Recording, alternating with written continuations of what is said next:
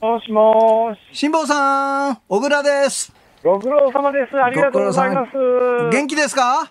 あの、天候が良くてですね、風もいいもんですから、うん逆に考えることがいろいろあって、はあそうするとね、なんで、なんで俺ここにいるんだろうとかね、そんなこと考え出すと知りませんね。よ、ちょっと。ねこっちが、こっちが聞きたいですよ、ちょっと。今、ハワイの近くまで来てるんでしょ？でだからね、もう、うんあの、小倉さんのあの、ラーメン屋に寄って帰ろうと思って。あそうそう。あの、言ってくれればね、ご馳走しますよ。もしもし。あ、もしも。し、白くです、どうも。辛坊さん、実はですね、今、はいはい辛坊さんのことがネット上で結構話題になっておりまして、辛坊さんがヨット出発前に予言したことが当たっていると SNS で話題になってんです。でもこれね、あの予言が当たってるっていうんだけど、よく読んでみるとね、オリンピックの観客を入れる。えー無観客は絶対にないって言い切ってるんで、今回無観客って決まりました。だから予言はね、実は当たってないんです。ここ外してますよ、辛坊さん。どうも、飯田でございます。はい、ご苦労さんでーす。いやいやいやいや今日もリスナーの方からメール届いてます。はいはい、どうぞ。辛坊さん、昨夜は七夕でしたが、太平洋上での天の川は見られましたか？って。こっちの時間で言うと、時差1日だから、今日が7月7日なんだけど、ですよね。天の川、すっごい綺麗に見えてるよ。あら。そうなんですか。いやー、七夕おめでとうございます。なんかお祈りしました？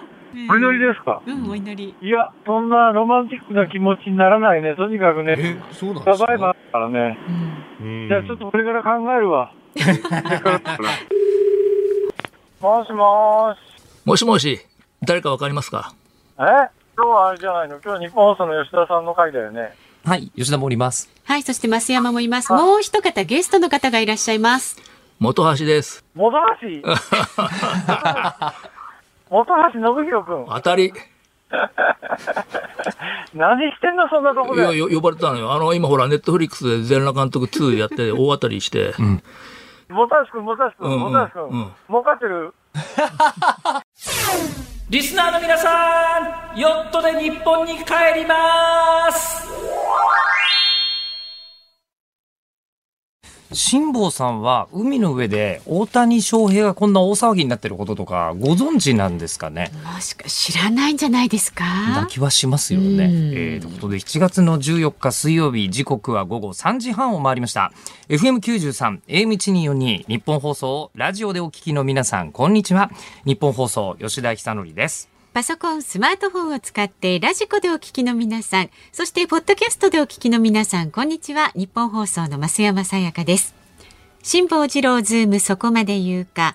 辛坊さんが有楽町の日本放送に帰ってくるその日まで期間未定で日替わり助っ人パーソナリティが今一番気になる話題を忖度なく語るニュース解説番組。水曜日は吉田アナウンサーです。はい、私みたいなガチオタからすると、うん最近あのこう異世界転生ものの、うん。うんあのライトノベルとか、うんうんうん。いわゆる小説とか、はアニメっていうのは世界的にめちゃくちゃ流行ってるんですよ。あはいはい。もう何でもない社畜の僕が過労死して蘇った世界では最強の勇者みたいなのがうん。本当に世界中で流行ってるんですけど、ええ。あの今大谷が異世界転生ものの主人公みたいだなって思ってて。ああ。だってね。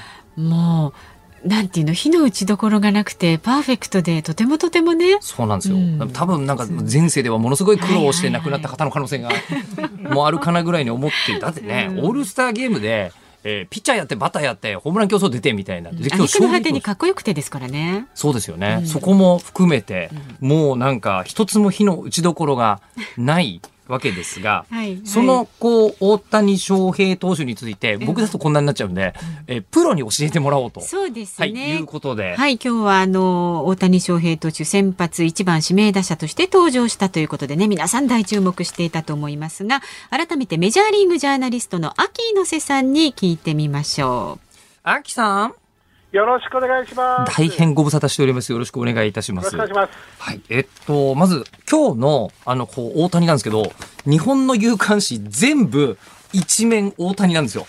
今はい。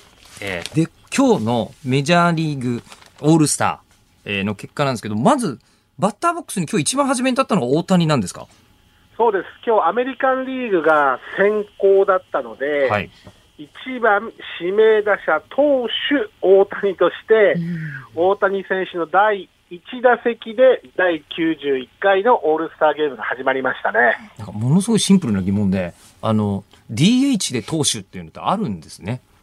あの、実際に、あの、これはルール変更がなされたということで、え、大谷のために？はい。これは今年のオールスターは大谷の特別ルールが導入されたので、あの、レギュラーシーズン、エンゼルスの時は大谷選手は、ピッチャーとバッターで出る出ますよね。はい、普通に、あの、セリーグの野球と一緒ですよね。9番にピッチャーが普通は入ってるけど、まあ、打てるんだったら何番打ったって別に構わないということですもんね。はい。で、これ DH で、なおかつピッチャーで、そして野手で、で、大谷選手が実際退いてしまうと、本来 DH という枠はなくなってしまうんですが、はい。これ DH がなくならずに、大谷選手がゲームから退いても DH の枠も残るし、ピッチャーとしても出れるし、DH としても両方出ていいですよっていう特別ルールですね。オールスターゲームのルールまで変えさせちゃったんですね。そうですね、これは本当に大谷選手が史上初めてオールスターでルールを変更させた選手になりましたね。でそれで一番初めにバッターボックスに立って、で、まあ、ここは、なんか二塁頃だったという。そうですね、でも強い打球だったので、本来だったらシングルヒットでもよかったんですけど、これは相手守備が、あの上手に大谷選手の強い打球を処理してアウトにしましたね。まあ、そういうビギーも見られるのが、こう、メジャーリーグベースボールというか、オールスターゲームなんだと思いますが。そうですね。で、えっ、と、今度、1回のマウンドに、大谷が今度一番初めに上がるわけですよね。はい。ええ。もうすぐさま、1回の裏に今度は打者大谷からピッチャー大谷として、今度はアメリカンリーグの先発ピッチャー大谷なので、はい。これ日本人投手がオールスターという夢の舞台で先発をするというのは1995年の野茂英雄さん以来、日本人2人目の先発投手ということで、大谷投手がマウンドに登りましたね。これ、マウンドに登って、そのピッチング内容は三者凡退に抑えた？そうですね。ただ、あの、最も心配されていたのは、はいあの、今、オールスターに出ているメジャーリーガーたちもみんな口々に言っていたのは、前日、あれだけフルスイングをしたバッター大谷が、はい。ピッチャー大谷としてボールを果たして投げられるのかどうかっていうところに一つ注目点があったんですけど、ホームランダービーもね、あれ数分間でそうですよ28発とか打てるもんなんですね。疲れたっておっしゃゃってましたしね。ですよね。それが皆さんやっぱり大谷選手は異次元の選手なので、うん。昨日あんなにバット振ったとは思えないほどボールの走りも良くて、あの、本人は3者連続三振ぐらいを狙う気持ちで行きましたっていうふうに言ってたんですけど、もう100マイル、161とか162のボールを、うんあの、1回の裏に投げましたから、うん。あの、ちょっとそのボールっていうのは、ちょっと僕も、あの、解説しててびっくりしました。うんいや、その、まあ、ボールで三者凡退に抑えて、で、えーさらにもう一回バッターボックス立ってるんですよね。そうです。もう一回バッターボックス立ったんですけど、これはあの一塁ゴロに倒れてしまいましたね。おそらく、あの初球のストライクを狙い打っていこう、それをホームランにするんだみたいな気持ちでバッターボックスに立って、打ちに行ったんですけど、ちょっとボールの上っ面っていうかね、ちょっと芯がずれて一塁ゴロになってしまいましたね。うん。まあ、残念ながら、あの、いわゆるヒットは打てなかったということだと思うんですけど、えっと、投手としては1回しか投げてないんですよね、今日ね。そうです。あの、オールスターなので、うん名だたるピッチャーも大体皆さん1イニングっていうところなので、うんそれは例年通り大谷選手1イニングしか投げてないんですけど、うんあの、やっぱり大谷選手持ってる男は違いますから、うんあの、1回1イニングしか投げてないんですけど、勝利投手というものをあの手にしましたね。これやっぱりオールスターのこれもスペシャルルールなんですか？普通は5回まで投げないと勝利投手にならない。そうですね。あの、はいはい。今、ブッルペンでいろいろルール変更もある中で、オールスターの場合っていうのは、自分がリードをしている時に投げたピッチャーに、あの勝ちがつくので、大谷選手が1回の裏しっかり0点に抑えて、2回の表にアメリカンリーグが点を取って、そこからずっとアメリカンリーグがリードしていたので、あのルール上、大谷投手が、あの勝利投手になりましたね。なんか持ってますよねいろいろと。持ってる持ってる。そうですよね。これあのもうすでに聞いてるだけで、えーもうお腹いっぱいですという感じなんですけど あのアメリカのこの特にこうスポーツマスコミとかはこれどう報じてるんですか、あのまさに今年のオールスターというのは、まあ、ショータイムっていうふうに言われていましたけど、大谷で始まって、大谷のためのオールスターという感じで、その雰囲気のまま、今日オールスターの本戦が終えた、まさに今年のオールスターは大谷のためのオールスターでしたみたいな感じで、あのメディアは盛り上げていましたね。じゃあもう完全にメジャーリーグのニュースターっていう扱いにもうなってるんですね。もうニュースターですね、あのオールスターってやっぱスーパースターが一堂に会すので、オールスターのコマーシャルとか、こういうものっていく、何人かのあのススーパースターでコマーシャルというものを作るんですけど、今年は大谷選手だけしか出ないオールスターのコマーシャルが全米で放送されたりしていたし、はい。でたくさんの参加、メジャーリーガーたちのライブの声を結構僕、インタビュー等々全部ほとんど聞いたんですけど、はい。名だたるスーパースターがみんな大谷だ、大谷だ、大谷だ、大谷だって言ってますから、はい。これはメディアもファンもオールスターに参加をした現役のスーパースターたちもみんな大谷に注目してましたね。これ、あの、それだけ本人こう言われて、なんかいい気になってる感じもまるでしないっていうのが、そうそうそう。まあすごいんですけど。なんか落ちてるゴミ拾ったりね。ね、そうですよね。うんいやーなんかあのどっかあの大谷さん可愛いところないですか？あのーあの、俗にね、漫画みたいだっていうふうに大谷選手の活躍ぶりは言われるんですけど、あの、漫画じゃないですよね。あの、こんな出来すぎた漫画は、誰も多分逆に読まないと思うんですよ。確かに多分そうですね。あのこれ編集さんとかに提出したらこれいやいくらでも無理っすって言われて、えーそうですよねボツになっちゃうと思いますけど。あのでもね、本人はあの出場がすべて終わった時に、またこれ、爽やかな笑顔で、うんあのもう本当に疲れましたけど、あの非常にいい経験ができましたし、他の有名選手たちがどういうアプローチでゲームに入っていくかっていうことも、あのつぶさに見ることができたので、いい経験になりました。で、来年以降も、チャンスがあったら、またオールスターに僕は戻ってきたいし、こういうところで常にプレーができるような選手にどんどんなっていきたいですっていうふうに語ってましたからね。火の打ちどころがないですけどでもただこれこれだけ大活躍しちゃってちょっと疲れが心配かなみたいのはあるんですけど、あのこれからオリンピックがもう10日切りましたか、えーになるんですけど、その間ってメジャーリーグってやるんでしたっけ？やります。あの、メジャーリーグは粛々と、あの、自分たちのスケジュールを、はい。あの、消化しますし、うん。これは日本でオリンピックやってるからじゃなくて、誤解してほしくないのは、自国開催のオリンピックの時にも、うん。メジャーリーグは粛々とレギュラーシーズンでやるので、はい。どこでオリンピックがあろうが、メジャーリーグは通常運転ですね。その間も休めないってことですよね。大谷さん。まあ、おそらく、あのー前半戦のようなペースで投げて打って投げて打ってよ、あと半分、あのーうん続けていくんだと思います。まあ、くれぐれもね、体壊さないようにっていうことをねね祈るばかりですよね、私たちはね。はい、秋野瀬さんでした。どうもありがとうございました。ありがとうございましたはい、失礼します。なんか日本人としてね、全然関係ないんだけど、鼻高々になる感じしますよね。そうです。私たちもねねえそうう、んそうなんですけど、あの、こう、気軽ですいません。もう、あのね、100 2、300回生まれ変わったらその辺までみたいなぐらいの気持ちですね。ええさあ日本放送ズームそこまで言うか。まずは今日の株と為替から今日もお伝えしていきます。今日の東京株式市場日経平均株価反落しました。昨日と比べまして109円75銭安い28,608円49銭で取引を終えました。昨日までの上げ幅がやや急ピッチだったこともあり、利益確定の売りが広がりました。下げ幅は一時200円を超えました。為替相場は現在1ドル110円50銭付近で取引されています。昨日のこの時間と比べますと10銭ほど円安になっています。さあ、ズームそこまで言うか。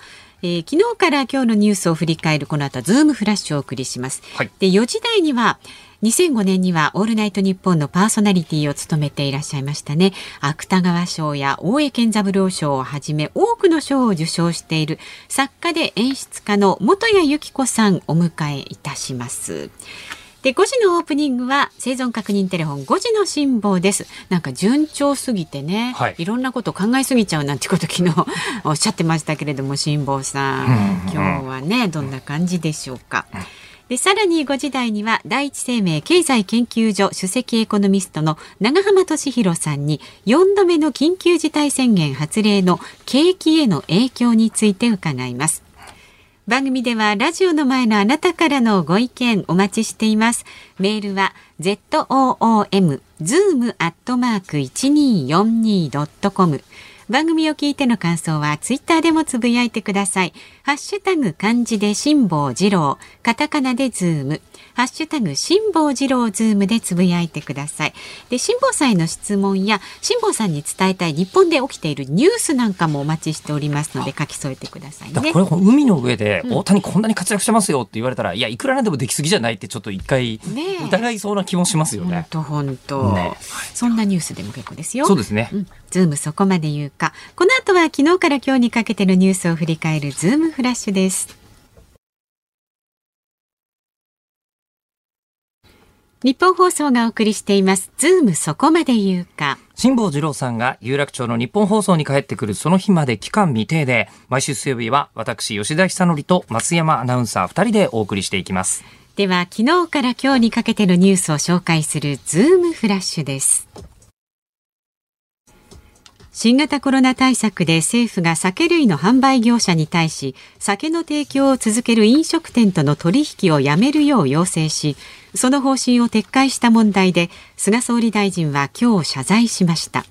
また菅総理は要請の内容について議論したことがないと強調しました。また西村経済再生担当大臣は今日の閉会中審査の中で辞職の可能性について感染防止と経済回復が自らの責務だとして否定しました。アメリカ政府はジル・バイデン大統領夫人の東京オリンピック開会式への出席を正式に発表しました。来週23日に行われる開会式にはフランスのマクロン大統領ら各国の要人が出席を表明しています。加藤官房長官は新型コロナの感染が急拡大しているインドネシアから民間航空会社の特別便で現地に住む日本人が帰国することを明らかにしました。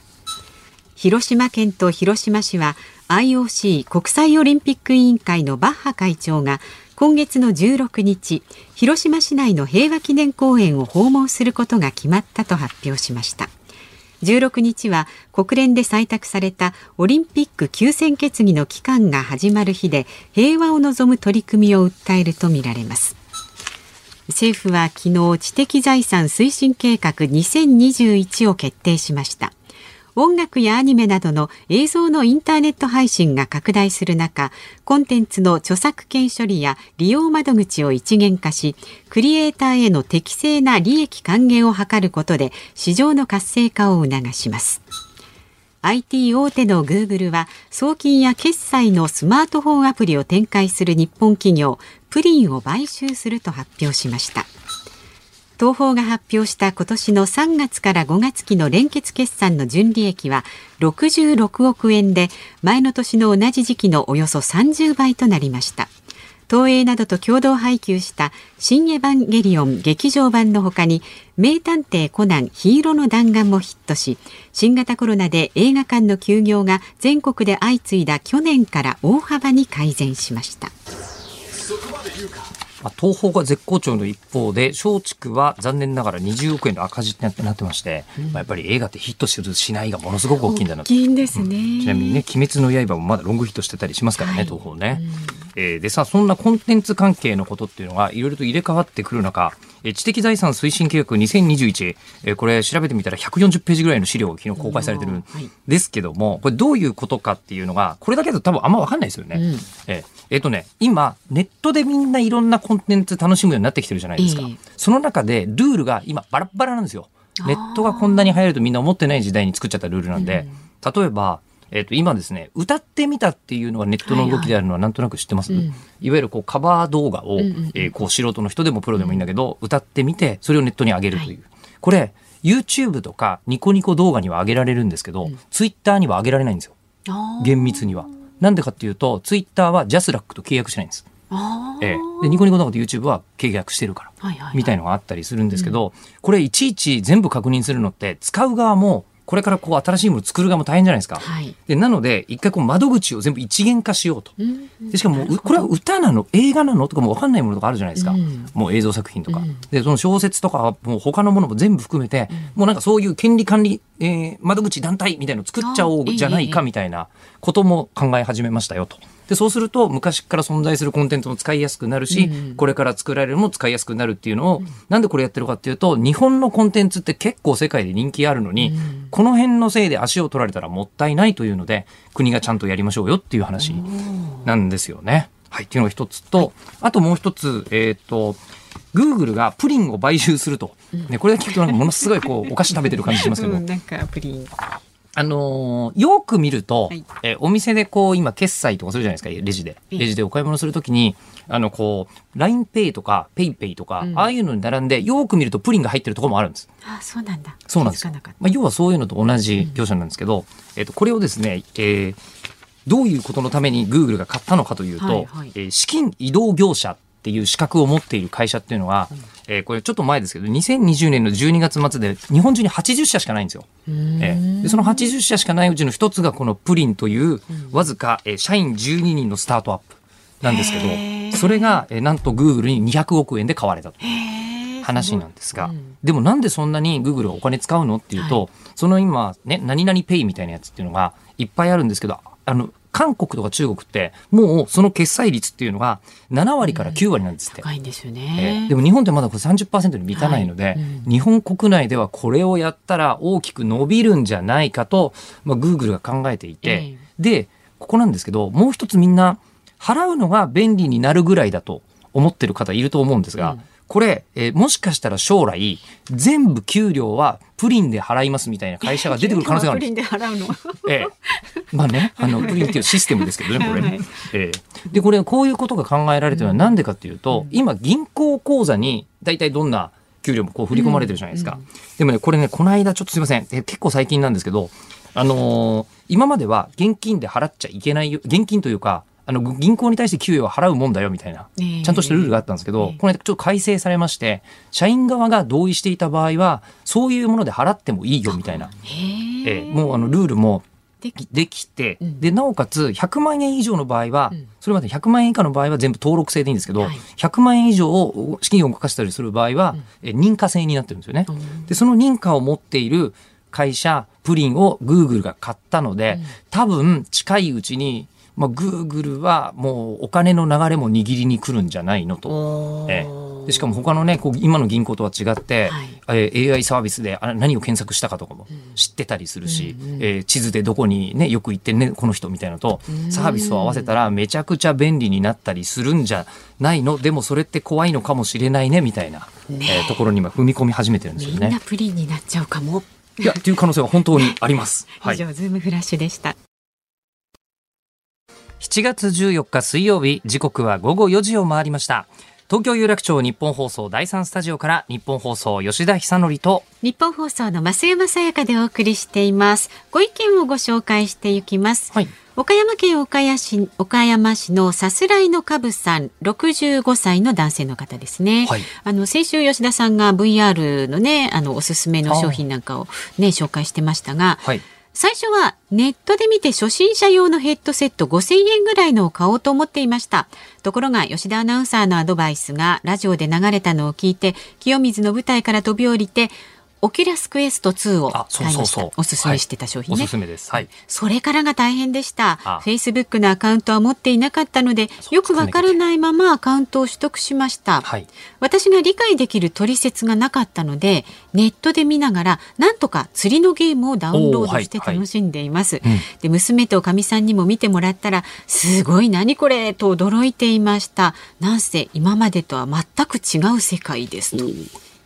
これ試していただいた方が65歳だったことに僕ちょっと感動先輩ですけどね。ね20年ほど、うん。いやでこれあの実は VR って、あのお年を召した方に大好評なんですよ。もええあの今ね80歳を過ぎたプログラマーって女性の方で、日本でちょっと話題になってる方いるんですね、アップルのこう発表会で招かれちゃったりとかしてる方がいるんですけど、その方がヘッドセットかぶったらものすごい喜んで、何がっていうともうさすがに80になると野山を駆け回ったりとかできないじゃないですか。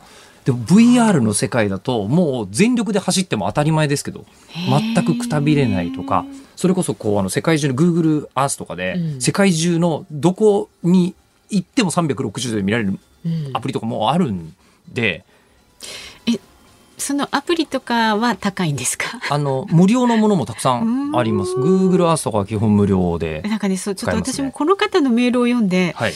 なんかちょっと 欲しいなってちょっと思っちゃいましたそうなんですよ。先輩の。、しかもこうコマンドを入力するみたいなのとか、今までのゲームとかだと大変だったりするじゃないですか。はいはいはいでもそうじゃなくて、今回はもう腕を振ろうと思ったら腕振ったらゲーム内で腕振れますから。ああそれはいいですよね。実はこの一番初めにこのヘッドセットつけるところがうん。ね、こうゴーグルつけちゃうのが大変ですけど、ここさえ超えちゃえば、もう無限の世界がそこにほんと広がってますよ。へー。ええもうでこれもう言うしかないです。もうやってみてと言うしかないんまあ、です、そうですね。これはなかなかね、表現しがたいものあります。し体感しないと。釣りのゲーム本当にすごいですよ。大海原に辛坊さんみたいな苦労をしなくてもあ。太平洋の真ん中でトローリングとかできるんですよ。太平洋横断もできちゃうかもしれないですね。でで全然できます、ええはあ、はい、これは2、3000円のアプリだったかな確か。ええ今すごい人気の、釣りのアプリいくつかあるんですけど、今一番人気のやつは多分それだと思います。あーえもうハマっちゃうとでもなかなかこの現実に本当に戻れなくなりそうですけどえあのね。僕ぐらいの感じにはなります。ああそれはちょっと考えますね。そうね。はい。さあ、えーまだまだ、えーご意見ご感想などお待ちしております。メールは z o o m zoom アットマーク一二四二ドットコム。ツイッターでもつぶやいてください。ハッシュタグ漢字で辛坊治郎、カタカナでズーム。辛坊さんへの質問もお待ちしています。また辛坊さんに伝えたいこと、日本で起きているニュース、こんなもの伝えたいなんていうのもありましたら、ぜひ送ってください。はい。さあ、この後は作家で演出家の本谷有希子さんをお迎えします。ニッポン放送ズームそこまで言うか。この時間お迎えするお客様はこの方です。作家で演出家の元谷由紀子さん。1979年7月14日、石川県のご出身、今日お誕生日ということでおめでとうございま。ますす。元谷さんは高校卒業後上京二十歳で劇団元谷由紀子を旗揚げ主催として作演出を手掛け2006年上演の遭難そしてあこの遭難で第10回鶴屋南北戯曲賞を受賞されましたで小説家としても活動されて嵐のピクニックで大江健三郎賞えそして自分を好きになる方法で三島由紀夫賞衣類婚姻譚で芥川賞を受賞されました。また2005年4月から1年間日本放送金曜日の深夜1時から元谷由紀子のオールナイトニッポンのパーソナリティも務められました。改めまして作家で演出家の元谷由紀子さんですよろしくお願いいたしますよろしくお願いします。めちゃくちゃお久しぶりです。ねね本当だね。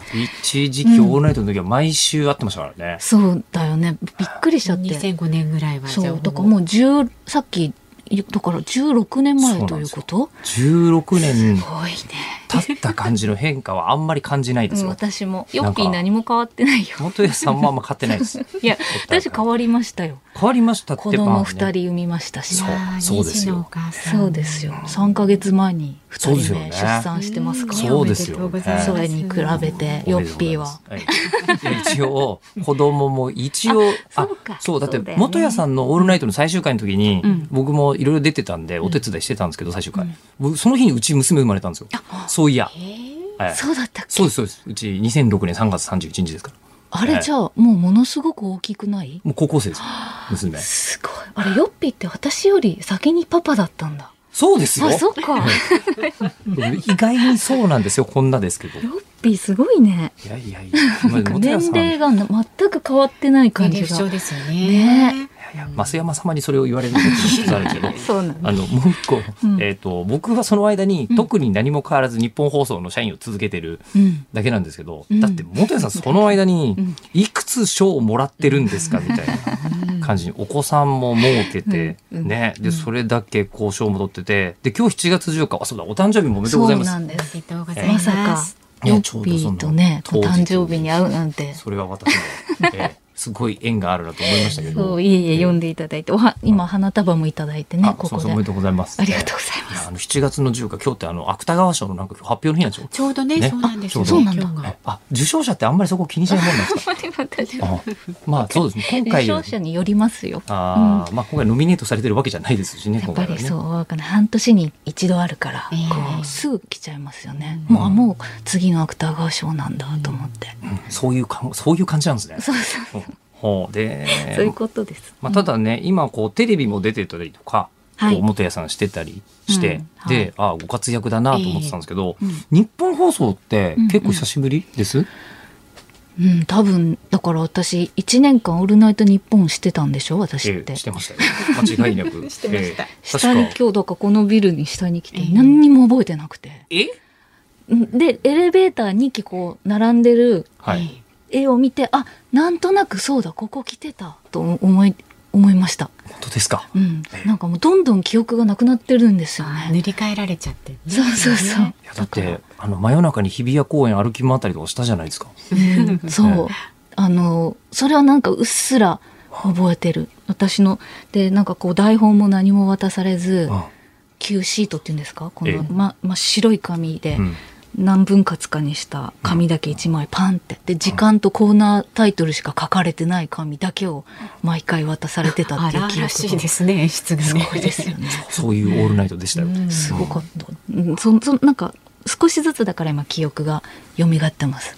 蘇ってますか、まあでもその後お母さんになると、うんやっぱりお母さんはやることの多さというか、うん。もう本当に人生経験が何倍にもなるんだなっていうのは、うん。まあ、見ててもうちのね奥さん見てても思ううんことなんですけど、うんうんモデさんそれやりながら、はい。あの本書いてたわけじゃないですかそうですね。小説。うん。で確か衣類婚姻譚のこう芥川賞の時にうんお話聞いたのが、うん。それまでうん。確かずっとパソコンで書いてたのを、うん。うん。ペンで書くようになったみたいな話を、はいはい、原稿用紙にね。そうそうそうそう、なんかそれなんでかって聞いたら、うん。両手使わないとパソコンは使えないけど、うん。えーペンだと片手で書けるからっていう子供をええ抱きながらっていうこと片手ですか、で抱っこして、うん片手で書く感じで？そうなんですか、よっぴー。えって言ってましたよだからそれすら覚えてないから。本当に何も覚えてないそんなにか過去のこと覚えないで生きてるの、そうだよ。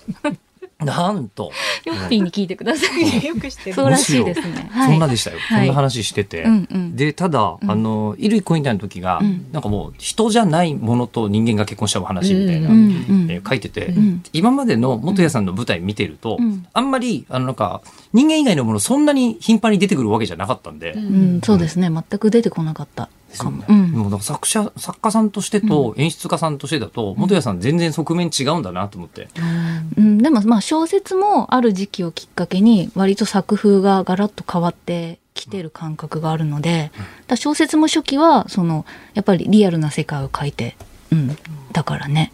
今回はだからその人じゃないものが出てきたり、その今回だと SF なんなら近未来だからそういうの やっぱ最近の作風ですね。あれ最近、でもその元谷さんの新刊が出るたびに、同じ人かなって若干思うんですよね。うん。はい。あ、松山さん今回初めてですか？今回あのあなたにおすすめの「おしこのデフォルトマイイベント」ってね、2編が収録されてる5本拝見したんですけど、はい、あありもうながとうございます。んかねあのゾワゾワしながら世界に引き込まれちゃって、うんうんうん。あまりちょっとネタバレになっちゃうのでストーリー詳しく言っちゃうとねあれ何なんですけれども。全部言っていいですよ。いいんだ。いいですか？説明しても、いや、そんなわけないでしょって思う人もいるような SF だったと思います。そうそう近未来のねことを描いてるんですよね。そうですね一応想像で、はい。書いて。これが。だからそのそれで私割とこの話ほらデジタル超デジタル化社会にもうもう誇張して書いた話だから、うん。こうヨッピーってどんな感じで読むのかなと思ってヨッピーに LINE をしたんじゃん。やっぱりそういうイメージなんですね。もうなんかデジタルの申し子っていう。ずっと、ずっとパソコン、スマートフォン触ってるみたいな。だって今ここにもなんか、ほら、パソコンありますよ置いてるじゃん。皆さんがこう、ツイッターでコメントをこう、くれてたりするわけですよ。見ながらラジオしてるの？そうです。あ、見ながらやってますよ。えー、趣味で置いてるの？趣味、趣味かな？仕事なの、えー、どっち？仕事じゃないですかね。秋人さんっていう方が今、うん、えー、吉田さん以上に自分の発言を覚えてない人現るっていう今言われたりとかね。えー、これ実況してくれたりする人たちの意見入れると、まあラジオって、なんかより、うん、むしろ僕はデジタル使うと人間味増えるなって思ってるとこあるんですよ。ああ、なるほどね、はい、コミュニケーション増えたりとか。そうです。だって家族とあんなに、お父さんって、うん、LINE っていうかちょっとしたやりとりって、俺の子供の頃してなかったと思うなとか。確かにね。えー、確かに。そうなんですよ。ね、今娘とも普通に、ものすごくくだらないこととかを、うちの親父とやるなんてちょっとイメージできないしなというふうに、うん、確かにそう言われたらうちも親戚の LINE とか、うん、あありますよね。でもなんかやっぱり家族ってすごく知ってるじゃないですか。知った存在で。でも LINE 上だとなんかちょっと人格変わってませんか？いるそういう人。えでも自分もなんか強制的に変わらない？ちょっとあのもしかしたらどうなの、自分としては変えてるつもりはないですけど、うん、受け取ってる側からすると、うん、あいつ普段と違うじゃんと思ってるかもしれないですね。うん、なんかやっぱポジティブなこう感じになる。元気でもないのに元気な感じになるみたいなさ。確かに LINE で今落ち込んでるみたいなことを書いてる人はあんまり見ない気もするそうね。だからこう、あんまりネガティブなものが発生しにくい場所なのかなとは感じてるけど、あれ、うちの父親ってこんな楽しそうな人だっけ？みたいな。え、そんな感じになってるんですか？え、なるよね。なんかスタンプとかをこう一生懸命使ってきて、こう、うんうん、あの、若い人にこう寄せてきてくれてるな、みたいなノリを感じるとね、あの、親なんかのね。とかありますけど、うん。確かに、親のスタンプってどういう気持ちになるか確かにある。親のスタンプ。親のスタンプありますね。そうそう。そう、だから、うん、そう、よっぴはデジタルの申し子っていうで僕はデジタルの方が、うんうん、あの間抜けな事故とかいっぱい起きてて、むしろ人間味増えるとこあるなっていうのを、うん、例えば VR よくかぶって、うんうん、本当ヘッドセットかぶって、新しいバーチャルの世界に飛び込んでいろいろやってるんですけど、それを放送と組み合わせてやろうとしたその日に、うん、えー、現実の世界でコーヒーをこぼしてめちゃくちゃ怒られるとか、どういうこと？現実の目の前にあったコーヒーバカーンって倒して、機材濡らしてめちゃくちゃ怒られたりとか、いうのって、うん、なんかもう、あの、むしろ人間味ありません、うん、なんか。あ、それで、あ、俺って人間なんだって思うの？いや、あの、あ、別にデジタルにいても何ら変わんねえんだなっていう。あの思っちゃうんですけど。でもそのやっぱりデジタルを使って人間味増えるっていう感覚感覚自体がもうやっぱこの時代にフィットしてる感じがするよね。そう感じるっていう感性が、うん、むしろ人のことがデジタルでよくわかるようになってきた。ってちょっと僕なんかは思ってしまうのですが、うん、うん、だってその発言ってやっぱりちょっと珍しいよね。ですか、うん、えー、だからそれをか本当に本気で感じてるんでしょ？ヨッピー。本気で、ね、やっぱりそのデジタルにすごいフィットしてるっていうのは合ってるんじゃないかな。か、うん、でもその今回の元谷さんの、うん、そのあなたにおすすめの収録されるおしっこのデフォルトの方は、まあ言ってしまうと、ちょっとディストピアっていうやつですよね。そうですね。こうなったら嫌だなっていう社会。やっぱり嫌だなで書いてるんですよね。好きなんですよ。っていうのはどういう どういうことです？嫌だなっていうことを考えるのが好きなんですよね。意地なんかこうやっぱ意地意地悪なことを考えるとゾクゾクするっていうところがあって そういうゾクゾク感を感じながらご自分でこう筆が進むっていう感じ、うん、そうですねだからこの世界だとその、うん、オンオンとネネット依存依存症じゃなくて、うん、その逆のオフラインの状態ネットに触れてない状態が長い子供は発達に問題があるってされて、ね、オフライン損傷って言って、こうあのどこかに診察に連れて行きなさいとかって言われたり。して。で子供もその個性とか独創性とか自分で考える力を持ってると、この子はちょっといあの他の子と違うから子供らしくないって言われたりするっていう,、こう全てこうなんだろうな更新されていく世界とかその感覚が自分には理解できない人を描くのがやっぱり楽しいんですよね想像するのがね。共感できる人よりもなんかすごいなんでこの人こういう感覚になるのっていう。うん。もう一個の方のね、マイイベントの方も、もうかなり共感できない人が 共感できないけれども、うんなんとなく人間がどっかでその、あのちょっとだけでもなんかこう、うん。要素はあるんじゃないかって思わせるようなね、うん。嫌な目を持っているっていう要素 あるんじゃないかと思わせるような書き方がまたうん。ググッとくるんですけどね。ね。なんかこう、もともとこうき書こうと思ったきっかけって言ったら、その知人がポロッとは発した一言で、これからの時代、あらゆることをコンテンツにしていかないとねって、その人がポロッと言ったんですよ。うわー。俺それ嫌い。嫌いなの？嫌いってどういうことよ？なんていうんであすかね。嫌いなんだ。意外だな。言いそうですけど。言いそうだよ。いやあらゆることをコンテンツにしていかないとはちょっと違いますね、あ違う。あ、うん。それはなんか明確に違うのね、うん、楽しくなさそうそれそうなんだ。私でもそれをすごく誇張していくと楽しそうって思っちゃって。あ誇張してそれを外から眺めてるのは楽しいと思います、そうね。だからそのここに出てくるおしこはその結婚も再婚も離婚も子育ても全てコンテンツだって言ってるし、勝之は勝之でそのあの本当は喜んではいけないこととかも全てエンターテイメテイメントって言ってコンテンツとして消費するっていう人たちを書いてて、そうそれはそういうひ一言だったんだけどでもヨッピー意外だな。ななんでそういうのコンテンツにするの嫌なの？コンテンツにするなんか、うん。あのコンテンツにしようと思ってやるのはうん。なんかコンテンツに結果なっちゃうのはいい気がしますけど、うん。うんなんていうんですかね、うん。あの辛坊さんがうん。船で旅に出るって、あれやりたいからやってるじゃないですか。うん。うん。うん。で結果的にいろいろ協力してくれる人がいるんで、うん。あの YouTube とかにしてうん。コンテンツになってるんだと思うんですけど、あれ YouTube で、えー配信するために海に出て行ってほしくないんですよ。ああなるほどね、ええ。そこを、そこありきでやってると違うんだ。ださっきのお話は、うん。うん。これから全てコンテンツにしていかないとって言ってる人は、うん。ネットに載せることを前提でやってません？それ。うんうん違うの。ただ本当に些細なことその食事の場でちょっと盛り上がることもコンテンツ。話題が盛り上がることもコンテンツと称してたし。でもヨッピーが「俺はヨッピーというコンテンツだ」とかって言い始めたら面白いと思うよ。いやめちゃくちゃいけすか俺なくないですか はヨッピーである前に、はいあの人間である前にヨッピーというコンテンツなんだ 言ったことない言い始めたらねはそういう感じのことやってますよね。やってやめてくださいよ。いや本当に人間である前にコンテンツなのよ、ヨッピーは。人間である前にそうなつもりは、ねうん。そうえどうなんだろうもう分かんなくなってきますね。そうね。ええ。何が何だか。ただ読みたい、見たいものを聞いたりしてるだけのつもりだけど、うん。なんかネタにしなきゃとかどっかで考えてんのかな。ネタにしなきゃ確かにちょっと違うもんね、ニュアンスがね。だから、そうそう。でもそう、すべてコンテンツとして消費するわ私たちとかが面白いなと思っていて、だから、そそういうふうにこう、こう、どんどん書いていくと変な、どんどん変な世界ができていって、うん。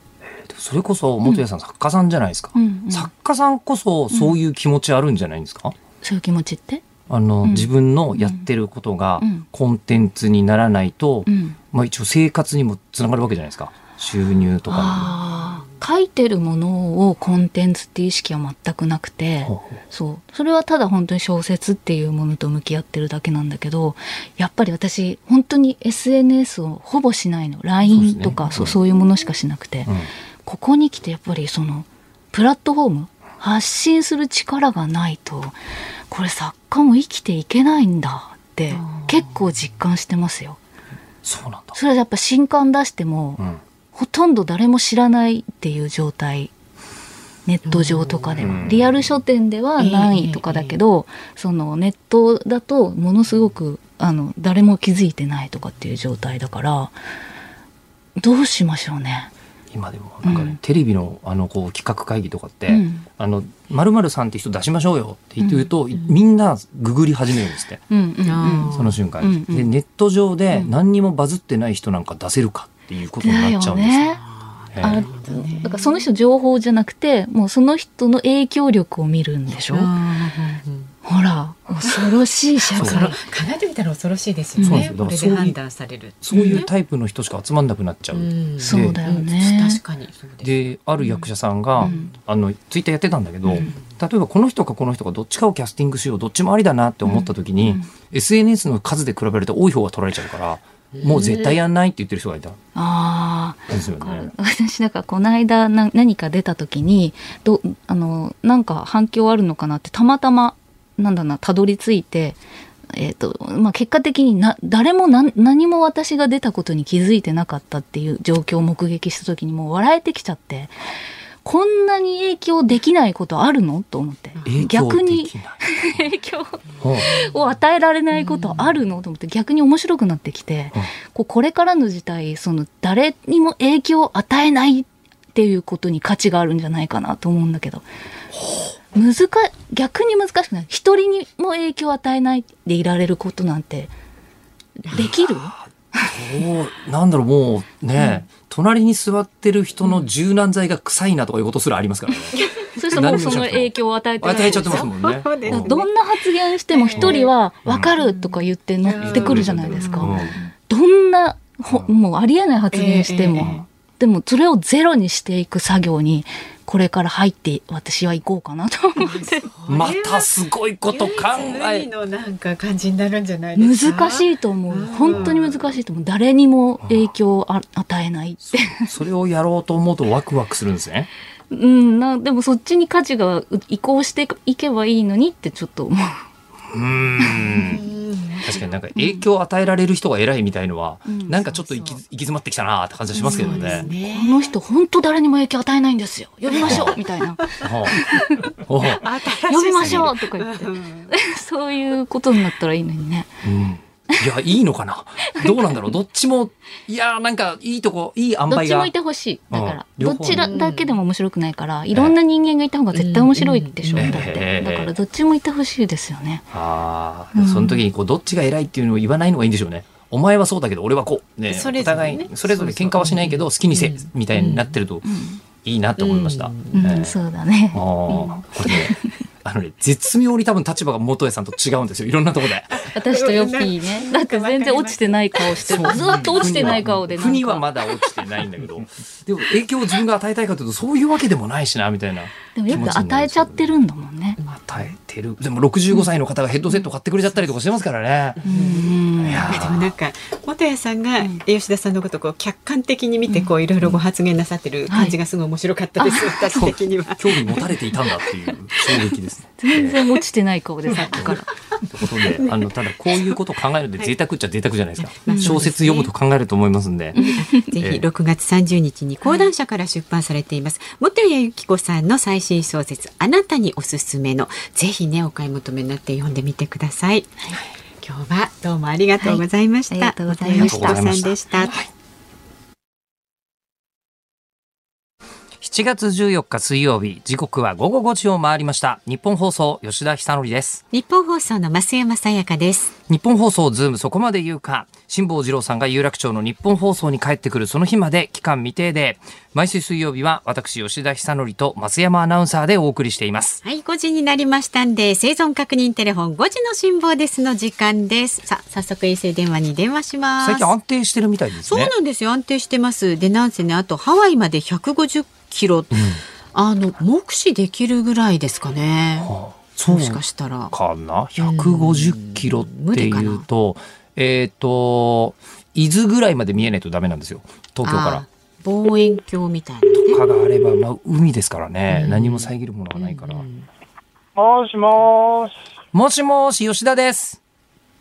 ご苦労様です。ハワイの南です。ハワイの南。あの、はいはい。ハワイは見えるんですか？あ見えない見えない。今、こう、大体夜だからね、昼間でもね、ハワイの南って言ったって、ハワイってハワイ諸島って結構あの、南北東西長いんだけど、うん、一番南の大きな島から、そうだな、200キロぐらいは離れてるから全然見えないですよ。まだですね。ただやっぱり暑そうだなっていうイメージは。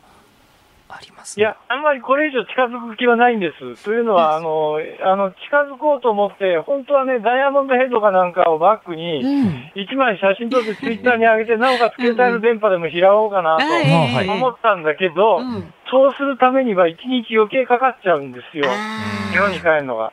だから、あの、ハワイに寄るんだったら、もう、あの、もっと近づくけれども、これ以上近づいてもメリットがないので、もう、あの、ハワイは、通り、沖合200キロぐらいを通り過ぎる感じかなって今考えてるとこです。いいと思いますよ、それで。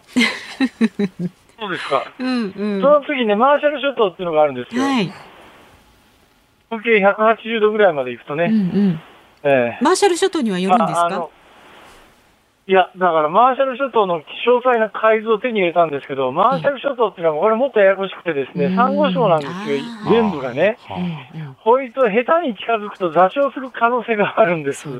だからね、寄りたいんだけども、ちょっと、ちょっとリスク大きいよなと思って。いいです、いいです。次に可能性があると、マリアナ諸島っていうガムサイパン、もうちょっと北に上がると小笠原とかね。もやらなくていいです。松山さんは一切寄り道を許してくれない。ストレートでね、あの、まっすぐ寄り道しないで、えー帰ってきて宿題やりましょうっていう感じですよ。あありがとうございます。はいねなんか辛坊さん、はい肩こりがひどいっていう情報が入ってますが。肩こりっていうかですね、なんかね、右手が上がんなくなってですね、あのこれ上がってなくなると困るんですよ。ウインチ巻いたりしないといけないんでね、ええ。結構苦労してるんです。ああの、両手で渾身の力を込めないと、あの、風が吹いてる時にセールなんか上がらないんで、あの、そういう作業をするのにですね、右手がね、結構、結構身が上がんなくて痛くて困ってるんですけど、だけどなんとかしようと思ってですね、いろいろ工夫をして、これやっぱりね、筋肉バランスが崩れてるのが良くないっていうんでですね、そう。だから、あの、昼間でも、あの、座ってた方が安定するんですけども、どっか捕まってでも、とにかく一日立ってて足使うとかね。それからね、合う合わないのが悪いんじゃないかと。なんか噛まないんですよ。だから柔らかいものしか、ジェリーとかみたいなものしか食べないと。カレーとかしか。だからね、歯を使わないのが良くないんじゃないのっていうのがあってですね、えービーフジャーキーをですね、とにかく噛むと。なんかもう人間の基本に戻る感じですよね、すべてね。そうそう。だからね、やっぱり人間ね、立って歩いて物を噛んでっていうのがすごく大切だなっていうのがね、よくわかりましたよ。じゃあ今日もあのリスナーの方の質問が来ています。はいはい、どうぞ。横浜市の牧田さんですね。帰りの船ではラディッシュなどの種育てていますかって。行きはね、なんか育ててましたよね。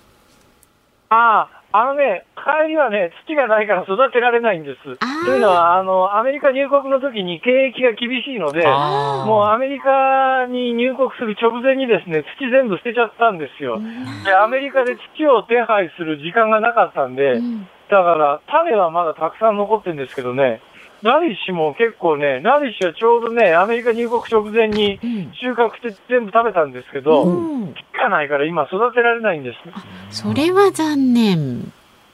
はい。じゃあ、辛坊さん。まあ、日本帰ってからゆっくり園芸はやります。やるんですね。そうですね。それはその その方方が。が賢明だと思います。お天気をお伝えします。えーお願いし引き続き天気変わらず安定した東北東からの風が吹きます。で今後3日以内に大きく荒れる予報や周辺の気圧配置に変化はないということですので楽しいこと考えてねあの帰ってきてください。いや、それがね、結構風ね、言うても強いですよ。あそうですかね、日本でおそらくね、こんだけ風吹いてりゃですね、多分、普通の幅だと出航停止になるんじゃないかなっていうぐらいの風がね、24時間ずっと吹き続けてますからね。あの、セールを止めてる、あの、スライダーとの間にものすごい丈夫な紐があるんですが、これがぶち切れましたからね。あららららら結構大変なんですよ。じゃあはいちょっと引き続きちょっとね、日本でヨット乗ってると考えられないようなことが起きますね、これ。はい。やっぱりまあ、そんなんです。でも大丈夫です。ありがとうございます。どっか寄って体力とね肩とそれぞれ直されてからの方が安心なのかと思う。いやーまあでも気をつけて治らないですよ、それ。誘惑しないでください。ね、気をつけてはい帰ってきてください。はい、お気をつけて。はい、お気をつけて。はい。さあ、元気ですね、辛坊さんね。なんとなくこの大海原の真ん中でビーフジャーキー食べてるんだってのちょっとあんまり想像できなかったですね。うん明日のこの時間も生存確認テレフォン5時の辛坊です。お送りします。ニッポン放送ズームそこまで言うか。この時間特集するニュースはこちらです。緊急事態宣言の景気への影響。今週の月曜日から東京では4度目となる緊急事態宣言が発令されました。この時間は第一生命経済研究所首席エコノミスト長浜俊弘さんをお迎えして景気への影響そしてこれから下半期の日本経済について伺います。長浜さんよろしくお願いします、はい、よろしくお願いします、ちょっと時間ずらしてご登場いただきましたがはい、あの、長浜さん、あの、ずっと緊急事態宣言出しちゃうとよくないよっておっしゃってましたけど、はい、出ちゃいましたね。出ちゃいましたね。ね。しかもなんか、一気に6週間ですか？そうですよね、今言われて、はい、まあ、早めに解除する可能性もあるみたいなことも言ってますけど、まあまあね。はい、これ、もし6週間フルに行われたら、どれくらい経済に悪影響ってあるんですか、はい、はい、まあ、一応ざっくり計算すると、まあ、GDP が1兆円ぐらい減って、失業者が5万5千人ぐらい増えるんですけど、ただ、あのー、最初の緊急事態宣言あったじゃないですか。あの時って4兆円ぐらい GDP が減ってるので、やっぱりそれに比べたら少なくて、で、それはやっぱり、あの、東京と沖縄だけってことと、あと何よりもやっぱり、緊急事態宣言慣れしちゃってるんで、うんまあ、そうですね。はい。その分、その、あの、影響は少ないんだけど、人でも減らないうん、そういう感じだと思うんですね。うん、はい、まあ、それにしたって、あの、経済にとってはちょっとマイナスの影響が、こう、あるという中で、はい、昨日の、あの、その、大谷選手の、こう、オールスターゲームとか見てると、もう4万9千人ですか？はい、ぎゅうぎゅうのお客様。そうそう、みっちりね。ね、あれはいたりするじゃないですか。で、なんかアメリカは景気が良くなっているのかどうか、6月の消費者物価指数というのが、前の月と比較して0.9%上昇しているというんですけど、これはどう分析されてるんですかいや、あのー、景気良くなっていることは間違いないです。アメリカは。はい、ただ、あの、物価の上昇については、あの、内訳を見てみると、まあ、景気がいいことだけではなくて、あの、車の値段がすごい上がってるんですね。あ、そうなんですか？新車も中古車もものすごい値段が上がっていて、ええ、でな、なんでかっていうと、はい、あの、半導体不足で、今車が生産できないんですよ。はい。なので、で、かつアメリカ景気良くなってるんで、ものすごい車の値段が上がっちゃっていて、え物価を押し上げてるので、ただこれって半導体不足ってずっと続くわけじゃないので、はい、多分そのうち、まあ年度後半以降は少し落ち着いてくるんじゃないかなと。いうふうに思いますけどね。はい、じゃあまあこれはそのうち収まることだし、はい、でどうなんですか？日本はそのこう車の値段が上がったりとかいうこと起きてるんですか、あの若干中古車については、ええ上がってると思いますね。やっぱりあの海外からの引き合いもあるので、うんはい、実は国内そんな売れてるわけじゃないんですけど、うん、まあでもあの値段は下がりにくくなってると。ただやっぱりあのそもそもの経済の強さが違うので、まあ日本についてはあの物価は消費者物価直近だとまだ若干マイナスですかね。やっぱそこはもう景気の要因が全然違うということですね。でも良くなってくれないと困るわけですけど、はい、あのワクチンがってずっとこう長浜さんおっしゃってたじゃないですか。はい、でワクチンの接種率は確かに上がってきてますよね。はい、これはもう、いつ頃からこの効果が出て、景気って上向きそうなのか一応ですね、そのアメリカも、あのー、すぐに良くなったわけじゃなくて、あのー、やっぱりあるきっかけで、えー、感染者が減って、えー、景気良くなったんですね。あるきっかけ？あるきっかけ。それ何かというとワクチンの接種率なんですけど、はい、えー、具体的に言うところアメリカだけじゃないんですけど、これまあ菅さんなんかもね、なんか会見でおっしゃってましたけど、大体海外の事例を見ると、あの、いわゆるワクチンの部分接種率、要は最低1回ワクチン打った人が、大体国民の4割を超えてぐらいのタイミングで、感染者が明確に減るっていう傾向があるんですね。ってことからすると、日本は今足元でまだ3割いったかいかないかぐらいなんですけど、このペースでいくと、えー、8月中にはいきそうな感じかなと。割と目前といえば目前な感じがしますね。はいはい。なので、うまくいけば、もしかしたら、まあ、今回の緊急事態宣言が最後で、えー、今年の秋口以降は、うん、感染者が減って、景気が少し戻ってくる期待もあるかもなという感じがします。しかもなんかもうずっとみんな我慢してきたから、はい、もうなんかこの際だからもう旅行行っていいとかになったら、みんな一斉に出かけたりしそうな感じもしますよ、ね、ただそこで一つ注意が必要なのが、はい、あの実はワクチン接種が進んでいても感染者が絶対減るかというと必ずしもそうじゃなくて、うん、イギリスなんかはあのワクチン接種進んでるんですけどまた感染増えてきてるじゃないですか。はい、でもイギリスはあのもう経済を優先にしてるんですね。うん、なんでかっていうとあの結局その日本もその緊急事態宣言でもともと出すきっかけって要は重症者とかが増えて医療提供体制が、ね、医療現場逼迫しちゃうっていうことだったわけじゃないですか。で、イギリスは今足元確かにね、ワクチン打ったからで絶対感染しなわけじゃないので、増えてはいるんですけども、ただ、重症者とか死者はものすごい定位で抑え込まれてるわけですよ。うんなのでイギリスは多分国民性もあって、あの、感染は増えても重症者が増えてないわけだから、死者も増えてないわけだから、経済優先しましょうっていう多分合意のもとでなってるんですけど、果たして日本が、国民性を考えると、えー、重症者、死者が少ないからって言って、感染者が増えても、容認できるかどうかは、どうかな。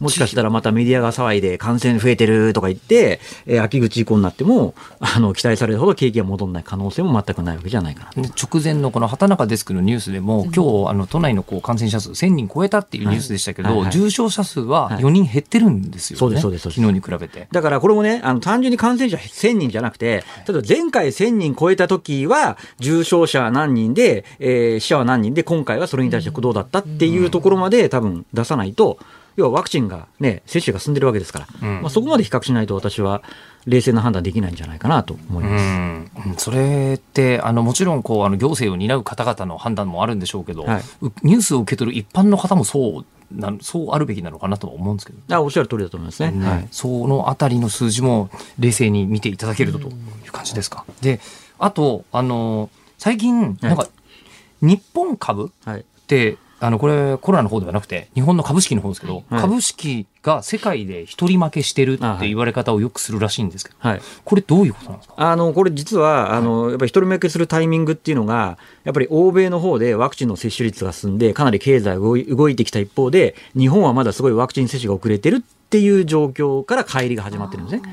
で一応足元ではワクチン接種率は結構日本はキャッチアップはしてはいるもののやっぱり今回外国人投資家からすると結局オリンピックもなんだかんだ言って無観客じゃん。ってことはこれ結局まあねコロナ対策日本失敗したんじゃないの？っていうのは一つありますし、あともう一つね、今外国人投資家が結構意識し始めてきているのが、やっぱ菅政権が、まあ、今回のね、あの、オリンピックのこともそうだと思うんですけども、かなりその支持率が下がってきていて、これ結構今後控えているその解散総選挙で議席を大幅に減らすんじゃないかと。そうすると結局、まあ自民党せ、自公政権は変わらないとは思いますけど、菅政権あんまり長続きしない可能性も出てきたよね。そうすると次首相誰になるかで違ってくるけども、とりあえず誰になるかわからない不透明の中では、なかなか日本株買えないよねっていうふうに考えてる、えー市場関係者の方も一部ポロポロ出てきてるっていうところはあります。なん。かでも本当にオリンピックでムードが変わるか変わらないかっていうのはすごく大きそうな感じですね。あそうですね。ね。はい。えー無観客でももしかしたら競技の内容で日本選手大活躍ってことになったら雰囲気変わるかもしれないんですけど、ね。あー本当に。でもねもうオリンピックの取材に僕選ばれてるんですけど、オリンピックでどんな取材ができてるできるのかって現時点で分かんないんですよ。まだ分かんないです。本当どうなるんでしょうね今回のオリンピックね。ちょっとまた次回の放送の時にはい。新しい情報をお願いいたします。はい。はい。第一生命経済研究所出席エコノミストの長浜俊弘さんでした。ありがとうございました。ありがとうございました。お TK さんがメイドラゴン2期っていうふうに言ってくれてますが、うん。あの7月になって新しいアニメがいっぱい始まりまして、ええ。いろんな主題歌が放送始まってるんですけど、はい。その中で今一番人気だなそしてすげえかっこいいなと思ってるのがこの曲、小林さんちのメイドラゴン S の主題歌「ファナ」で「愛のシュプリーム」といううん。曲なんですが、これを作っているこの佐藤純一君って人が率いているファナっていうバンド、はい。僕あの佐藤君あの小沢健二友達で小沢健二好き友達で、あのシンガポールで2人で飲んだりとか謎のことやってるんですけど、毎回かっこいいんですよ。うんアニメソングのおって89秒であればどんなジャンル入れてもいいっていうところは面白いみでえー。この曲もかっこいいですね。ですよすごくリズムも。すごくこうなんかブラックミュージックっぽいのに、ボーカルが全然違うスタイルっていうね。うんええ面白い。ちなみにあの今、ポパイで音楽特集っていうのが雑誌として出てるんですけど、ええそこにこうアニソン特集があって、そこのアニソン特集のコメンテーターをなぜか僕がさせていただいております。すっごい充実してたので雑誌。よかったらあの読んでみてください。ぜひね。はい。さあ、お聞きの日本放送、この後5時30分から日本放送ショーアップナイター東京ドームから巨人対ヤクルト戦をお送りします。解説、大谷明彦さん、実況、宮田信樹アナウンサーです。そして明日の朝6時からの飯田浩二の OK 工事アップ。コメンテーターはジャーナリストの鈴木哲夫さん。えー6時台からのご登場になります。で、今日行われました菅総理大臣と IOC のバッハ会長の会談の行方、さらには、えーお酒類販売事業者への協力金について取り上げます。で、午後3時半からのズームそこまで言うか、明日は飯田浩司アナウンサーの登場です。4時台のゲストは元トラックドライバーでフリーライターの橋本愛樹さんをお迎えします。で、日曜日になりますと、はい、あの今日の元谷さんの話を聞いてからだと、またそんなことやってんの？って言われそうですけど、えー日曜日の11時30分から全部 VR で「ミューコミ VR」っていう番組をお届けしてるんですけど、えー今日く黒助さんっていう方がつぶやいてくれたんですが、まあ、ごぼうさん僕のことですね、ごぼうさんがネットで何これと思ったものを伝えてくれるのを何これって温かい目で見守ってる感。